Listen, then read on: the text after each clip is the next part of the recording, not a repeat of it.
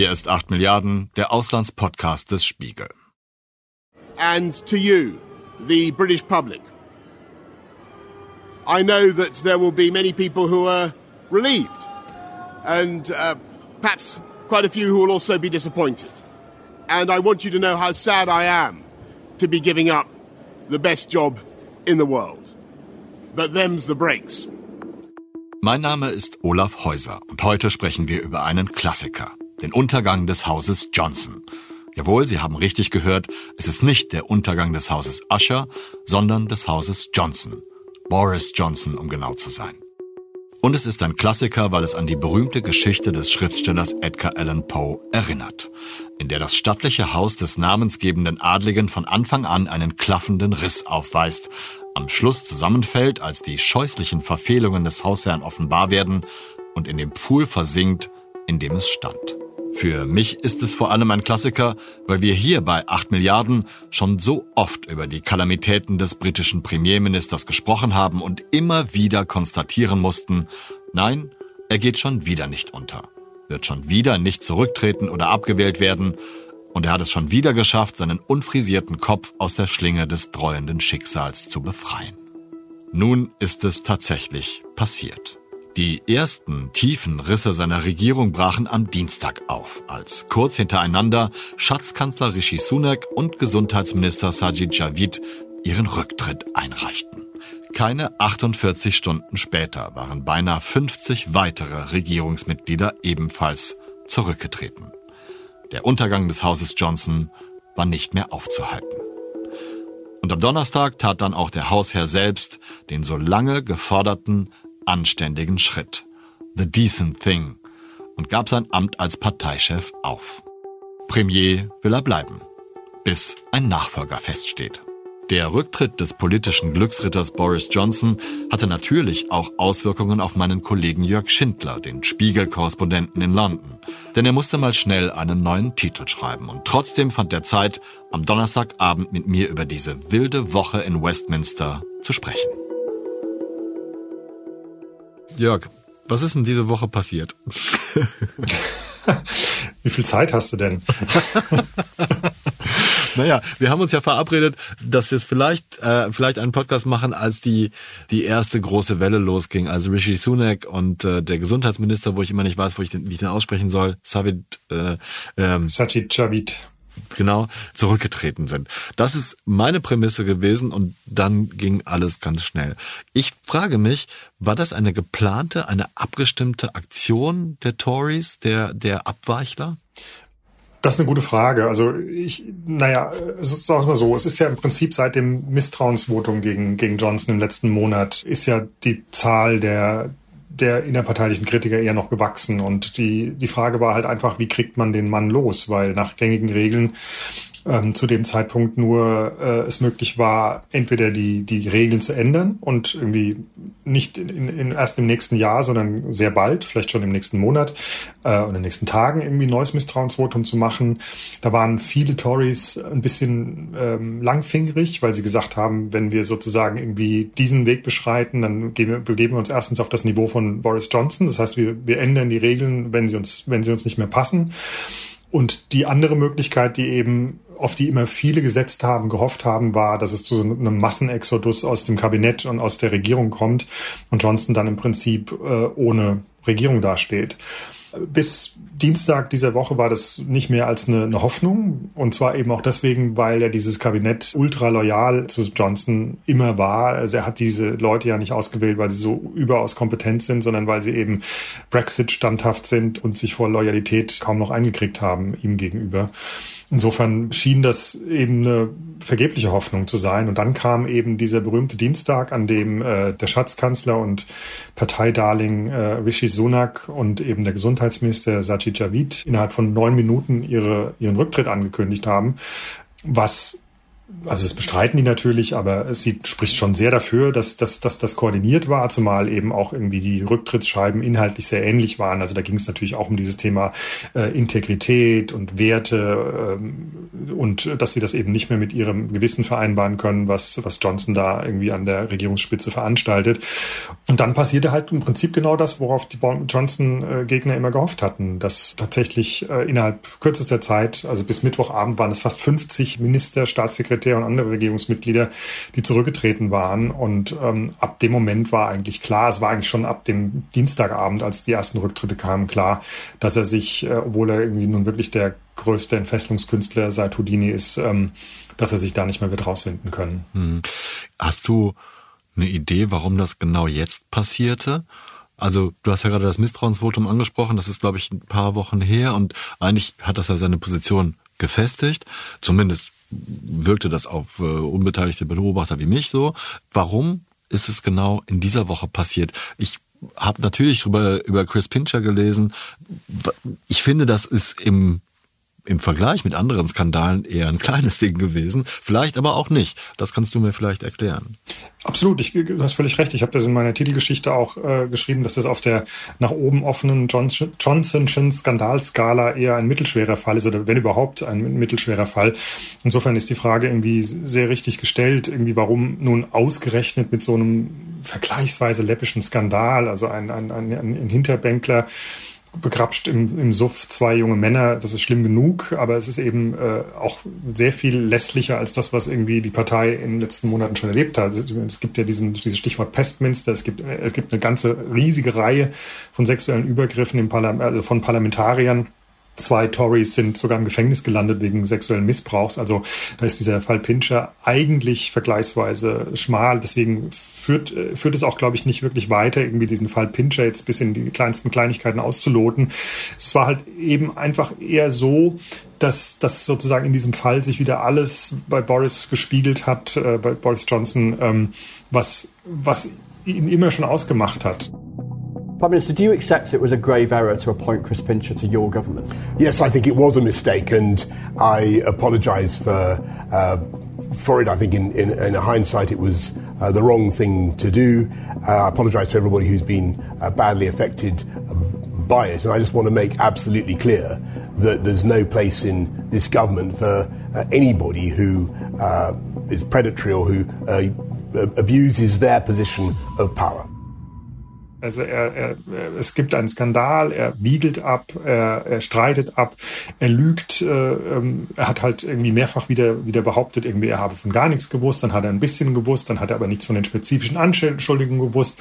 Als das dann auch wieder irgendwie nicht, äh, nicht, nicht stimmte, ähm, hat er gesagt, oh, er hat vergessen, dass er schon mal über spezifische Anschuldigungen ähm, informiert worden war. Und im Prinzip war glaube ich, das ist jetzt aber eher eine Vermutung als, als ein sicheres Wissen, dass ähm, einfach in den, in den letzten Wochen, spätestens nach dem Misstrauensvotum, immer mehr Leuten, auch den, auch den allerloyalsten, klar geworden ist, das geht nicht mehr lange gut. Und die haben einfach nach einem Anlass gesucht, äh, wie sie einigermaßen gesichtswahrend jetzt äh, noch äh, ihre Karriere retten können im Prinzip. Also das ist ja letztlich auch das, was, also man Sunak will ganz sicher, wird ganz sicher antreten, gehe ich mal davon aus, als möglicher Nachfolger von Johnson, ähm, Javid vielleicht auch.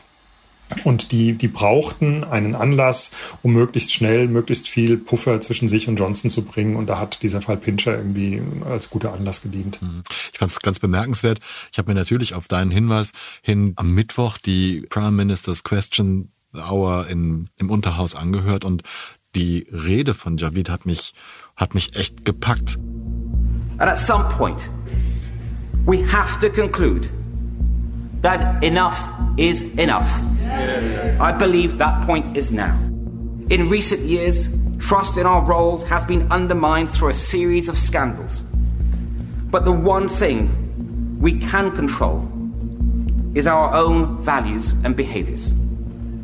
I got into politics to do something, not to be somebody. Denn ich habe mir gedacht, es ist doch eigentlich wie, wie Rishi Sunak auch ein Profiteur von Johnson gewesen, oder liege ich da falsch?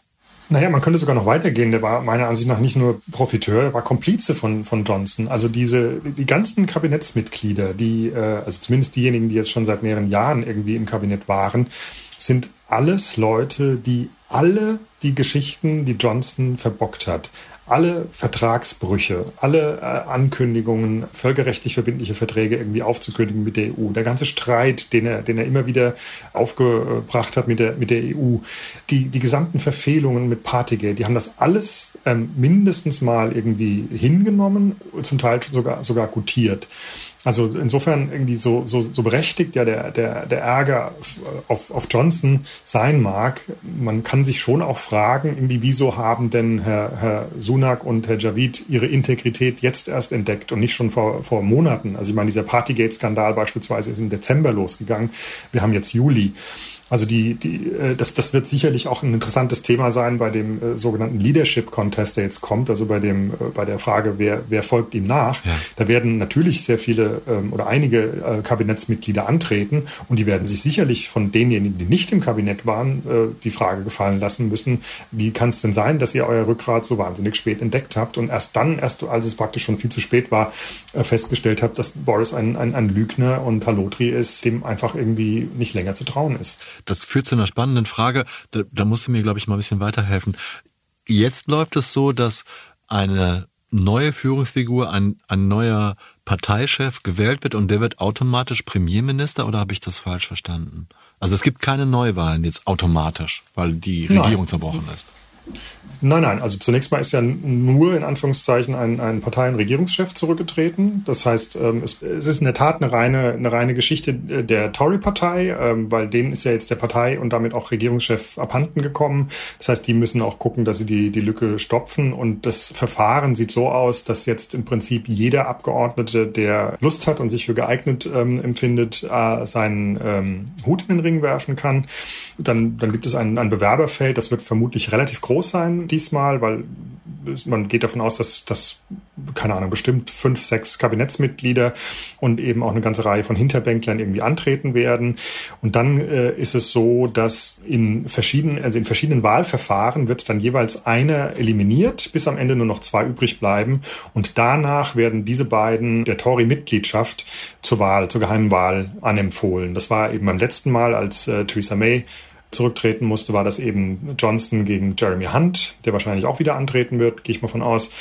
Und ähm, dieser Prozess wird mutmaßlich drei Monate oder so dauern, weil ja auch zwischendrin noch die Sommerpause ist. Das heißt, wir rechnen, man kann damit rechnen, dass irgendwann im Oktober, wenn dann eben auch die ähm, Parteikonferenz ist, dass dann sozusagen, dass das die Krönungsmesse des neuen Regierungschefs, also beziehungsweise Parteichefs, der dann automatisch auch Regierungschef ähm, sein wird, abgehalten wird. Das ist zwar noch lang hin, aber das Warmlaufen beginnt ja jetzt schon. Siehst du Favoriten auf Boris Johnsons Nachfolger?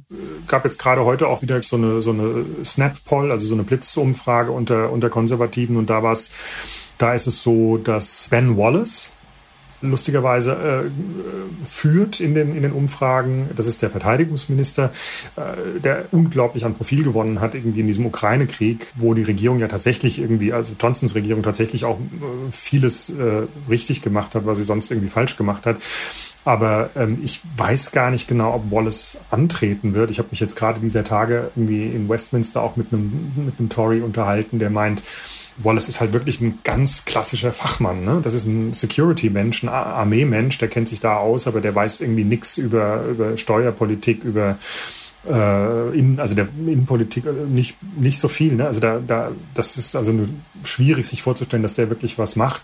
Und dann gibt es auf den Plätzen zwei und drei den äh, schon genannten Rishi Sunak, der Schatzkanzler, der das ganze Jahr losgetreten hat, diese Lawine, die jetzt über Johnson irgendwie eingebrochen ist. Ähm, das ist mein persönlicher Favorit. Ich glaube, dass sie den wahrscheinlich wählen werden. Ähm, und dann liegt noch zwischen Wallace und, und Sunak ähm, Penny Mordaunt, auch Ministerin im Kabinett, gilt eher als moderate Stimme ist äh, sehr wohl gelitten in der Partei und insofern es wird mich tatsächlich nicht wundern, wenn es wenn es am Ende irgendwie wenn wir wenn wir so, wenn sozusagen dieses große Feld auf zwei ähm, kondensiert worden ist, wenn am Ende es tatsächlich zum äh, Duell zwischen Sunak und Mordaunt kommen würde.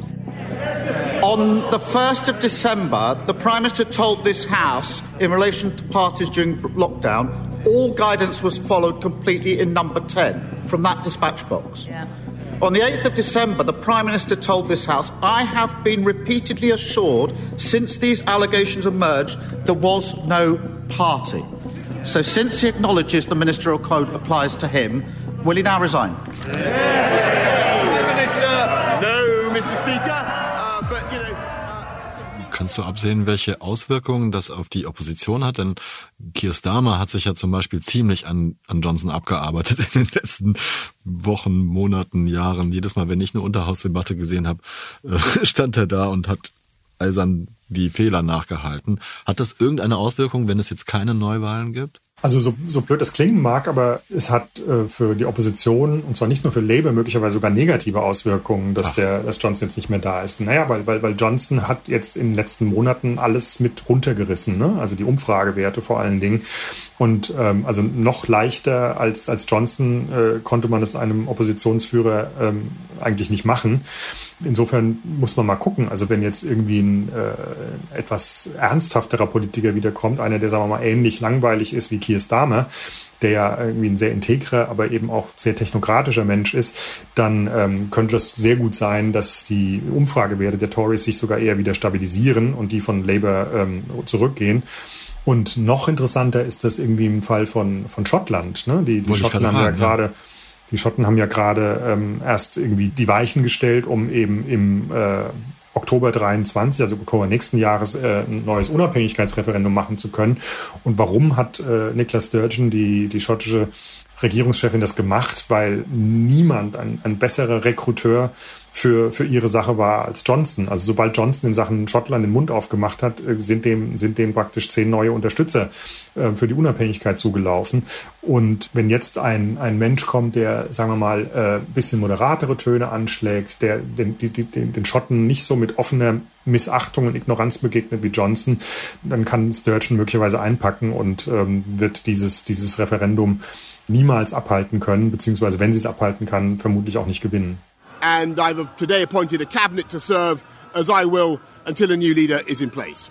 In der Zwischenzeit hat Boris Johnson schon angekündigt, er würde gerne die Geschäfte weiterführen, sozusagen als äh, Kommissionspremier oder so. Kann er das einfach so sagen? Oder kann jetzt noch jemand sagen, nee, wir wollen dich nicht mehr und du darfst das jetzt auch nicht mehr machen und dann muss dein Stellvertreter, korrigiere mich, Dominic Raab, einspringen? Genau. Also er will, er hat das angekündigt in seiner in seiner etwas bizarren Abschiedsrede ähm, heute heute Mittag, dass er als Caretaker Prime Minister eben im Amt bleiben will, bis sein Nachfolger gefunden äh, wurde. Da gab es natürlich auch gleich großen Aufschrei. John Major hat sich irgendwie gerührt, sein Vorvorvorgänger, ähm, und gesagt, um Gottes Willen, irgendwie setzt den Mann so schnell wie möglich vor die Tür. Auch sein ehemaliger Stabschef und jetziger Intimfeind Dominic Cummings hat gesagt, wenn ihr den da lasst, wo er ist, dann wird er irgendwie äh, für, für weiteres Chaos sorgen. Und wir hatten davon echt genug. Aber das Kabinett hat sich davon, also das, das Rumpfkabinett, das, das Johnson ja nach den vielen Rücktritten jetzt zusammengeschustert hat, hat sich jetzt irgendwie dafür ausgesprochen, dass das genau so, wie, wie er sich das vorstellt, ähm, sein soll. Und eine Mutmaßung ist eben die, dass, äh, also Johnson legt ja immer Wert darauf, schneller, höher und weiter zu springen als alle anderen. Und er ist ja gerade in dieser extrem peinlichen Situation, dass er noch nicht mal so lange im Amt äh, gewesen wäre wie May, wenn er jetzt direkt zurücktreten, also wenn er jetzt direkt aufhören würde. Aber wenn er noch ein paar Monate im Amt bleibt, dann hat er wenigstens Theresa May überholt. Und ähm, ich glaube, dass diese persönliche Genugtuung, ähm, die hätte er wenigstens gerne noch. Aber es kann jetzt keiner sagen, nee, du machst das nicht und äh, das kommt auf gar keinen Fall in Frage, oder? Ja, das hätte das Kabinett machen können, aber das Kabinett ist jetzt erstmal, hat, hat sich jetzt erstmal dafür entschieden und ähm, insofern ist daran erstmal nicht zu rütteln. Es sei denn, natürlich ist jetzt alles möglich. Und es kann natürlich auch sein, dass die, äh, dass jetzt die Hinterbänkler nochmal auf die Barrikaden gehen und irgendwie Druck ausüben und so weiter. Also in diesem Land ist inzwischen gar nichts mehr undenkbar. Aber nach jetzigem Stand äh, sieht es so aus, als äh, wäre Johnson eben noch bis ungefähr Oktober im Amt dann wirkt das auf mich so, dass es ein relativ cleverer Move ist, dass er jetzt nochmal schnell irgendwie ein paar Posten neu besetzt hat, irgendwie damit, damit er dann noch ein paar Rückhaltspersonen hat in den entscheidenden Gremien, oder? Na, ich weiß nicht, ob das irgendwie, äh, ob man in, in, in, dem Fall noch von cleveren Moves sprechen kann. Also der, der, der, der war dermaßen eingebunkert und eingemauert irgendwie letzte Nacht. Irgendwie, ist, da sind derart viele Leute zurückgetreten, dass er, glaube ich, einfach die letzte Reserve zusammenkratzen musste. Also irgendwelche Leute finden musste, die überhaupt noch bereit waren, irgendeinen, irgendeinen Job zu übernehmen. ob das wirklich jetzt, jetzt noch strategisch in irgendeiner Form durchdacht äh, war, das wage ich zu bezweifeln. Kannst du zusammenfassen, woran Boris Johnson letztlich gescheitert ist oder gestolpert ist? Oder ist es das, was du vorhin schon gesagt hast, einfach die, die schiere Masse an, an Lügen und an komischen Vorgängen und Rechtfertigungen und dann doch wieder entschuldigen und so weiter? die ihm dann den Kopf gekostet hat. Naja, ich glaube, um ein Klischee zu bemühen, ähm, auch der Boris geht so lange zum Brunnen, bis er bricht. Es ist ja in der Tat so, dass der Mann hat ein, ein, ein derartiges Register an Skandalen, an Vertragsbrüchen, an äh, ähm, letztlich auch an Gesetzesbrüchen äh, angehäuft. Irgendwie, das darf man ja auch nicht vergessen, irgendwie in diesem Partygate-Skandal. Er ist der einzige Premierminister, der jemals ähm, von der Polizei mit einem Bußgeldbescheid belangt worden ist und damit sozusagen irgendwie seine eigenen Gesetze gebrochen hat. Das ist ja alles nicht nichts und man, das ist so ein bisschen wie der Frosch im heißen Wasser, der, der sprichwörtliche. Also man hat sich so ein bisschen gewöhnt daran über die Jahre, dass das hier alles irgendwie komplett ein Zustand der Regellosigkeit und der Erosion von Gepflogenheiten irgendwie geworden ist. Da musste man irgendwie auch zwischendrin sich selbst irgendwie mal einen Ruck geben und sagen, Moment mal, nee, nee, das ist, das ist definitiv nicht normal, was hier läuft. Also insofern glaube ich, ist es zum Teil zum einen die schiere Masse und zum anderen ist mein Gefühl oder ich, ich glaube sozusagen der entscheidende, ausschlaggebende Punkt, der, der Johnson wirklich zum Verhängnis geworden ist, sind, ist tatsächlich diese, diese Party-Affäre. Also das sind diese, diese Lockdown-Partys im Regierungsviertel zu Zeiten, als eben dem gesamten Land von Gesetz wegen äh, Zusammenkünfte untersagt waren. Da wurde hier halt einfach äh, gesoffen und gefeiert. After months of deceit and deception, the pathetic spectacle of a man who's run out of road. His defence, his defence that he didn't realise he was at a party. it, it, it is so ridiculous that it's actually offensive to the British public. Und ähm, das ist für sich genommen ja schon unanständig, aber das Entscheidende, und das ist das, das im Fall von Johnson ist, das darf man nie vergessen, der, der Johnston hat ja, und das hat er sehr, sehr, sehr clever gemacht, er hat von Anfang an seiner Amtszeit, hat er praktisch eine Koalition geschmiedet mit den Wählern. Und diese Koalition hat er geschmiedet, indem er ihnen signalisiert hat, durch sein, sein Haar, das immer so aussieht, das heißt gestern wieder spät geworden, durch seine schlecht sitzenden Anzüge, durch seine Verhaspler und Stolperer, durch seine ähm, äh, Fehltritte, durch äh, letztlich auch durch, durch irgendwie seine außerehelichen Affären und so weiter und so fort, hat er den Leuten immer signalisiert, guck mal, ich bin im Prinzip wie ihr, ich bin einer von euch und hat damit irgendwie sozusagen diesen Eindruck verwischen können, dass es sich bei ihm um einen irgendwie entitled, also einen, einen, einen mit, mit Anspruchshaltung versehenen Elite-Zögling aus Eton und Oxford eben handelt.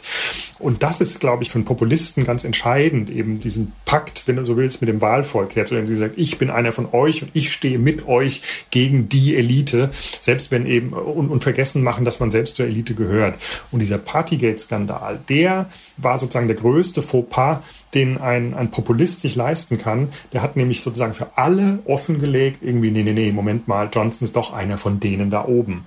Und das haben die Leute ihm einfach nicht verziehen. Also von da an gingen selbst irgendwie Getreue irgendwie auf Distanz, von da an sind die Umfragewerte irgendwie der Tories irgendwie gesagt, es sind noch viel mehr ähm, Skandälchen und Skandale irgendwie nach außen geleakt worden und er hat sich davon im Prinzip nicht mehr erholt. Also insofern würde ich irgendwie den Zeitpunkt, ab dem es schief lief, und zwar grundsätzlich schief lief, auf Dezember 2021 datieren. Mhm. Und das haben vielleicht dann auch Rishi Sunak und, und die, die anderen Tories gemerkt, dass, dass da das Vertrauen des Volkes verloren geht, ne? Könnte ich mir vorstellen. Naja, ich glaube, äh, der, der, die haben das sicherlich gemerkt und ich denke mal in, in einem normalen äh, Fall, aber normal ist hier wie gesagt schon lange nichts mehr, hätten, hätten sie vielleicht damals auch gesagt, irgendwie, Moment mal, äh, Freundchen, irgendwie jetzt ist Schluss, also du, du, hast deine eigenen Gesetze gebrochen, so geht's nicht, aber eben unter, unter Johnson und das ist dieses, dieses, dieser Gewöhnungsfaktor, an den, über den man immer wieder reden, reden muss, irgendwie unter, unter Johnson hatte man immer das Gefühl irgendwie, ach, das ist irgendwie alles lässlich, das ist halt der, ist halt der Boris, ähm, den, den kennen wir doch so irgendwie schon seit Jahrzehnten und vor allen Dingen, und das ist eben auch so ein Ding, irgendwie, das, das ist ja so ein Glücksritter, der ist, der ist aus so unendlich vielen scheinbar ausweglosen Situationen unbeschadet hervorgegangen, dass man sich natürlich als Kabinettsmitglied mit Karriereambitionen zweimal überlegt, ob man sich gegen äh, so ein Glückskind stellt, weil wenn der dann noch lange im Amt bleibt, dann bin ich karrieremäßig in der Sackgasse. Und ich glaube, deswegen haben sich eben jetzt auch zuletzt so schnell so viele irgendwie aus der Deckung getraut, weil irgendwann war auch, auch denen dann irgendwie mal klar, jetzt können wir es sozusagen gefahrlos riskieren, uns gegen, gegen Johnson zu stellen. Du hast gerade schon die Abschiedsrede angesprochen. Was hat dir besonders gefallen? Naja, also es war insofern erstmal nicht überraschend, weil, weil er natürlich wie immer irgendwie dieses nach außen ungerührt, etwas bullige, etwas angriffslustige gehabt hat. Irgendwie hat zwar irgendwie, glaube ich, davon gesprochen, er sei traurig und das Ganze sei schmerzhaft, aber was hat man ihm in der Körpersprache nicht angemerkt? Also er hätte auch irgendwie von, von äh, keine Ahnung, einer fehlenden Ladung Zement irgendwie reden können, so, so wie er jetzt so, phänotypisch. Was ich spannend fand, war, dass er eben seinen Leuten noch, noch einige mitgegeben hat. Ne? Er hat ja, er hat ja von, von vom Herdeninstinkt gesprochen, der dazu geführt habe, dass, dass man ihn ähm, abgesägt habe. But as we've seen uh, at Westminster, uh, the herd instinct is powerful. When the herd moves, it moves. And my friends, in politics, no one is remotely indispensable. Er hat irgendwie gesagt, er hält diese Entscheidung angesichts seiner großartigen Erfolge, ähm, die er ja gefeiert haben will, als, als Premier für exzentrisch. And of course, I'm immensely proud of the achievements of this government from getting Brexit done to settling our relations uh, with the continent, getting us all through the pandemic, delivering the fastest vaccine rollout in Europe, the fastest exit from lockdown, and in the last few months, leading the West in standing up to Putin's aggression. Und er hat dann eben noch diesen schönen Satz gesagt, dass das jetzt eben das, äh, das brillante und darwinistische System, das wir haben, einen neuen äh, Anführer hervorbringen wird. Our brilliant and Darwinian system will produce another leader equally committed to taking this country forward through tough times. And to that new leader, I say, whoever he or she may be, I say, I will give you as much support as I can da hat einer wirklich große Mühe gehabt, seinen, seinen Spott und auch letztlich seine Verachtung, glaube ich, irgendwie zu zügeln. Was glaubst du, wie es mit Boris Johnson weitergeht? Ähm, Gute Frage. Also ich habe Schwierigkeiten mir vorzustellen, dass er tatsächlich noch lange im, äh, als, als Hinterbänkler im Parlament sitzen bleiben wird. Er hat ja auch immer beklagt, dass er als Premierminister so wenig verdient. Deswegen hat er ja auch immer diese etwas merkwürdigen ähm, Spenden hin, im Hintergrund eingefädelt. Äh, Stichwort äh, Goldtapete für sein Downing Street Apartment. Die steht jetzt auch ein bisschen verloren darum. Ich denke mal, es geht, wird ihm darum gehen, Geld zu machen. Er hat ja als, äh, bevor er Premier wurde, hat er ja irgendwie im Daily Telegraph eine Kolumne geschrieben, für die er angeblich ich glaube, 275.000 Euro im Jahr bekommen hat. Er wird äh, mit Sicherheit Reden halten. Das kann er. Also wenn er irgendetwas wirklich richtig gut kann, dann ist es Reden halten, dann ist es rhetorisch zu brillieren. Der wird sicherlich nicht darben. Aber ich habe große, große Schwierigkeiten, mir vorzustellen, dass es irgendeine politische Verwendung nochmal für ihn gibt. Und ich weiß auch ehrlich gesagt gar nicht, ob er das will. Also ich denke, er ist jetzt wahrscheinlich auch beleidigt, weil er, er wollte ja immer ein Churchill sein und ist jetzt eben, hat jetzt doch eben keine Ära geprägt, sondern allenfalls eine Episode. Und ich glaube nicht, dass er nochmal zurückkommen wird, politisch. Was ist denn mit dir, Jörg? Wie sehr wirst du denn Boris Johnson vermissen? äh, Ach, ich, ich, ich, ich werde ihn überhaupt nicht vermissen, weil äh, ehrlich gesagt, ich bin jetzt seit, seit fünf Jahren in dem Land. Ich habe das Land praktisch ausschließlich im Ausnahmezustand erlebt und einer der wichtigsten, wenn nicht der einzige Faktor oder na, der, der wichtigste Faktor irgendwie für diesen Ausnahmezustand war Boris Johnson. Der hat nicht nur mich, sondern, sondern eben den gesamten politischen Betrieb, den gesamten juristischen Betrieb, den ganzen journalistischen Betrieb permanent auf Trab gehalten. Und das ist ähm, ehrlich gesagt auf Dauer ganz schön anstrengend. Und insofern gehe ich mal davon aus, dass das jetzt ein bisschen langweiliger werden wird. Es sei denn, irgendwie die Tories kommen jetzt auf die Idee, nochmal einen, einen, einen, einen völlig außer Rand und Band geratenen Brexit hier irgendwie zu wählen, wie Steve Baker oder so, aber das kann ich mir nicht vorstellen. Insofern, ich gehe mal davon aus, dass das politische Leben in, in Großbritannien eher ein bisschen langweiliger wird und das tut nicht nur dem Land, das tut auch mir persönlich ganz gut. Auch viele Mitglieder des britischen Unterhauses werden Boris Johnson nicht vermissen. Nachdem Ex-Gesundheitsminister Sajid Javid gesprochen hatte, erklärte der Speaker des Hauses, Sir Lindsay Hoyle, die Sitzung für beendet. Unterbrochen von spontanen Bye-bye Boris-Rufen von den Bänken. Can I say to the House, there will be no more personal statements today. Und während Boris Johnson seine Abschiedsrede traditionell vor dem Eingang zum Amtssitz Downing Street No. 10 hielt, hatte sich eine gar nicht so kleine Menge Menschen vor dem Zaun versammelt, die sich ähnlich äußerten.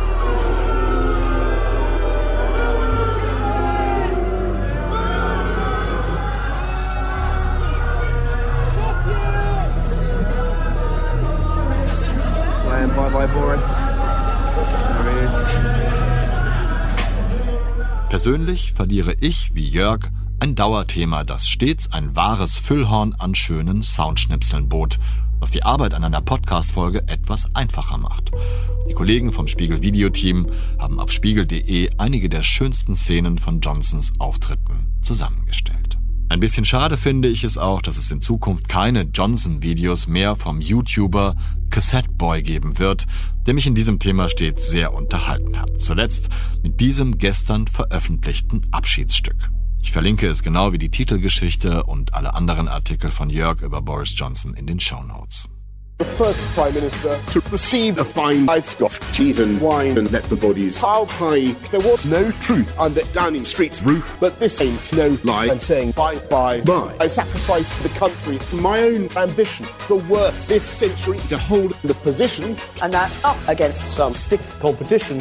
Thank God I am saying bye, bye, bye, bye, bye. Das war 8 Milliarden, der Auslandspodcast des Spiegel.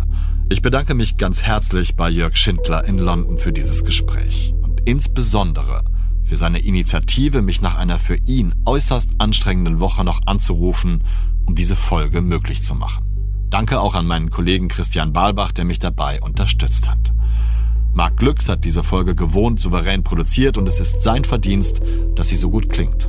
Mein ganz besonderer Dank gilt meiner verehrten Kollegin Janita Hemmelainen, die mich während meines Urlaubs so großartig und souverän vertreten hat. Das war in der Tat außergewöhnlich und ihr gebührt alles Lob, das sie von intern und extern erhalten hat. Last but not least möchte ich allen Wesen danken, die uns zuhören. Denn ihre Aufmerksamkeit ist unser bester Lohn. Bleiben Sie tapfer und gesund. Ich verbleibe bis zur nächsten Folge, Ihr Olaf Häuser.